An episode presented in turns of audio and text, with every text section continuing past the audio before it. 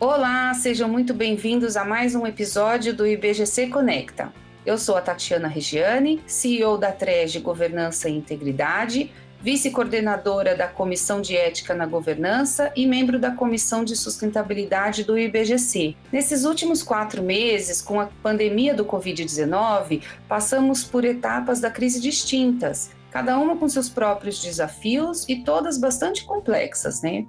Agora, num cenário mais estabelecido, a avaliação que as empresas têm feito é quais das medidas tomadas serão transitórias e quais serão definitivas, o que nos leva a uma nova fase.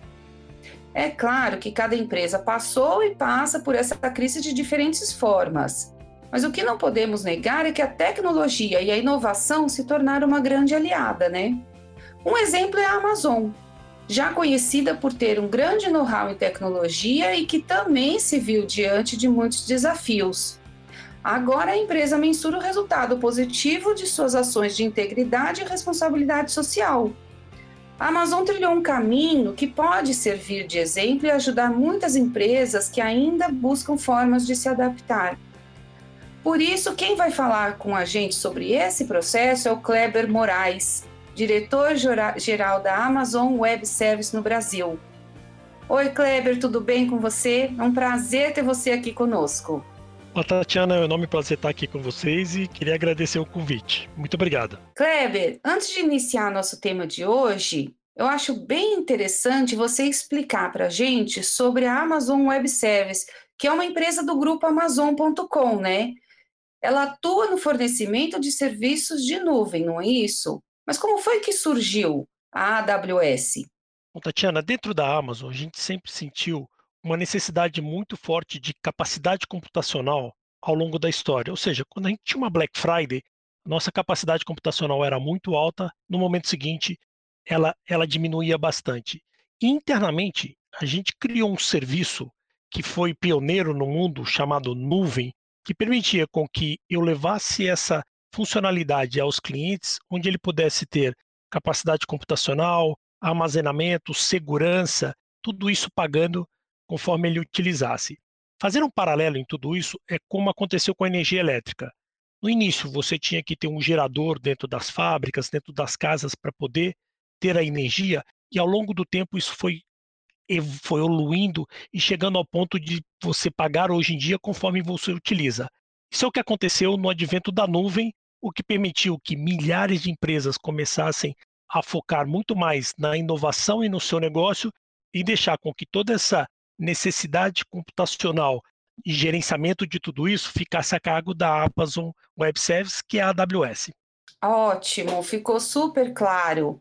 Eu mesma não sabia disso.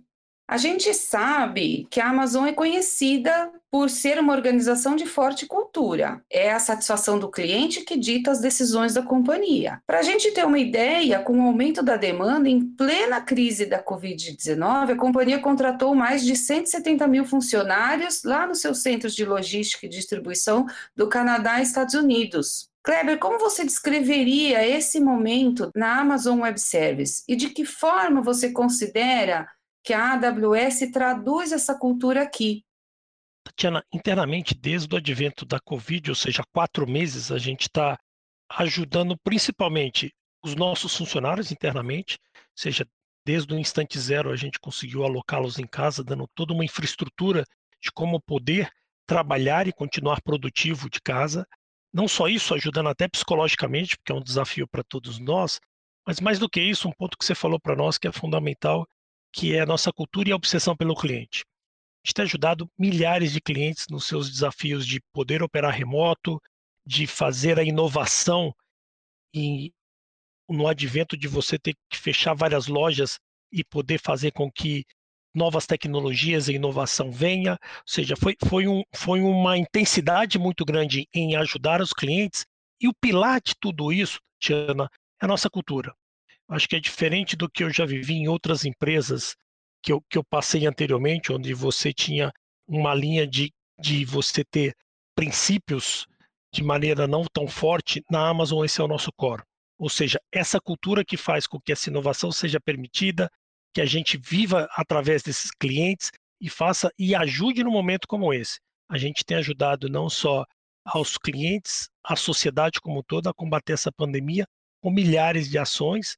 Uma delas, por exemplo, ajudando o governo do estado de São Paulo a colocar mais de 2 milhões e 300 mil alunos para poder ter aula remota. Então, é nisso que a AWS do Brasil tem investido de maneira muito forte para ajudar passar por essa fase e ajudar os nossos clientes nesse momento. Nossa, quanta coisa legal vocês estão fazendo! Muito legal. Realmente, o papel social das organizações como parte de suas deliberações éticas é fundamental.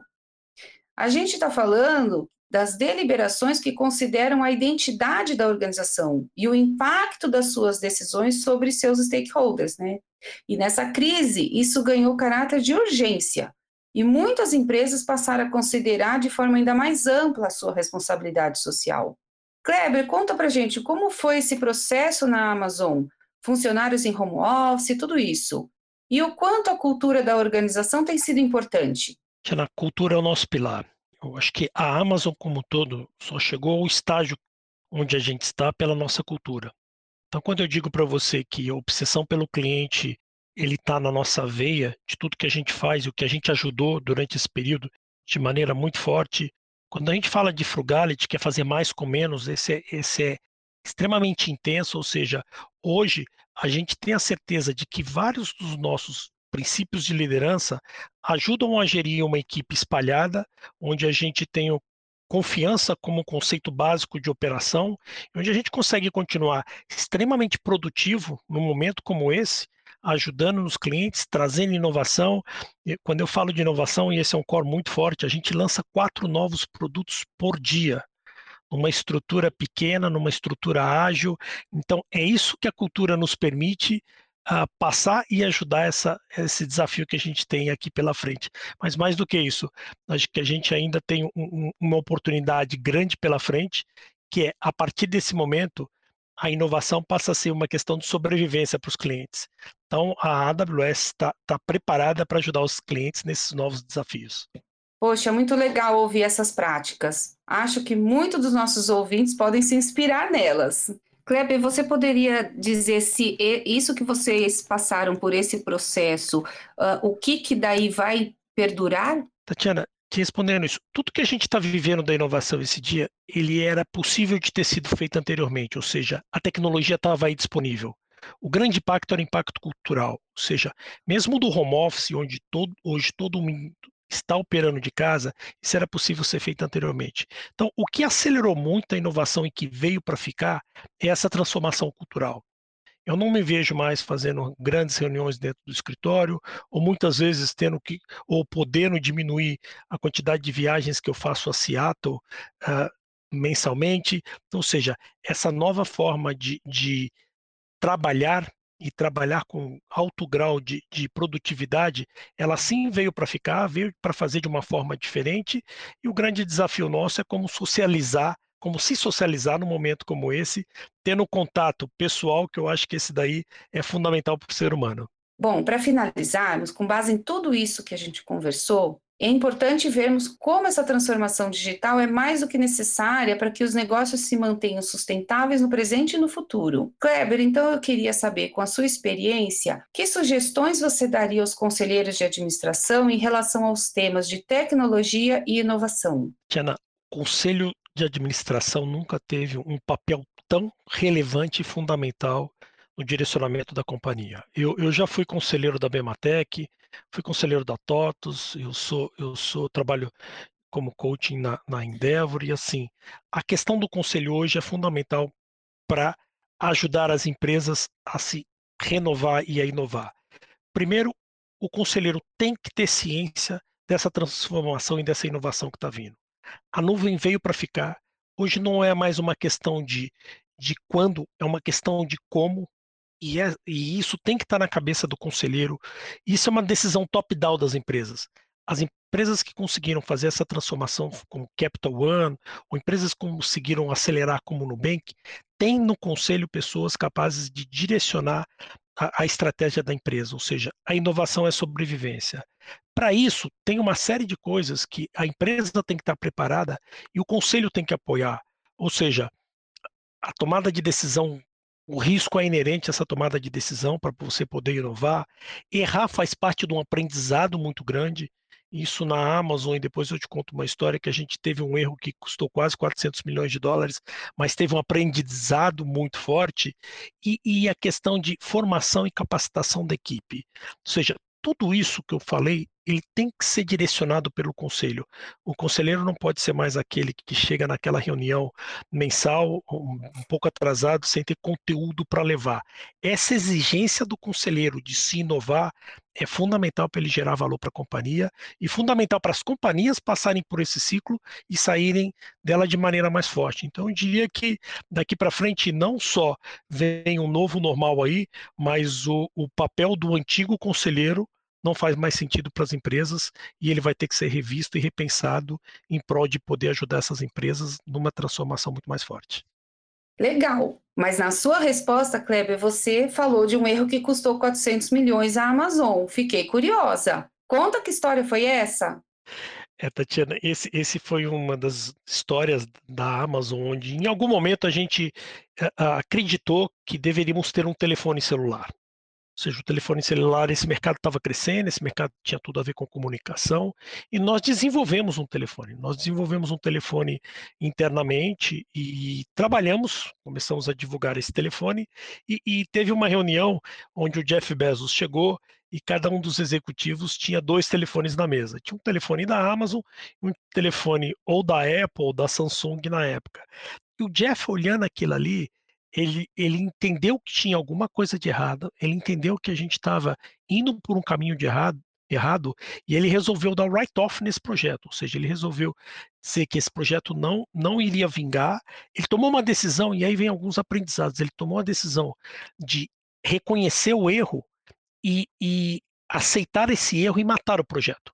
Esse projeto morreu, uh, mas esse projeto trouxe para nós um, ponto muito forte que foi a tecnologia que estava embarcada nele e a tecnologia que hoje a gente tem no Kindle e na Alexa.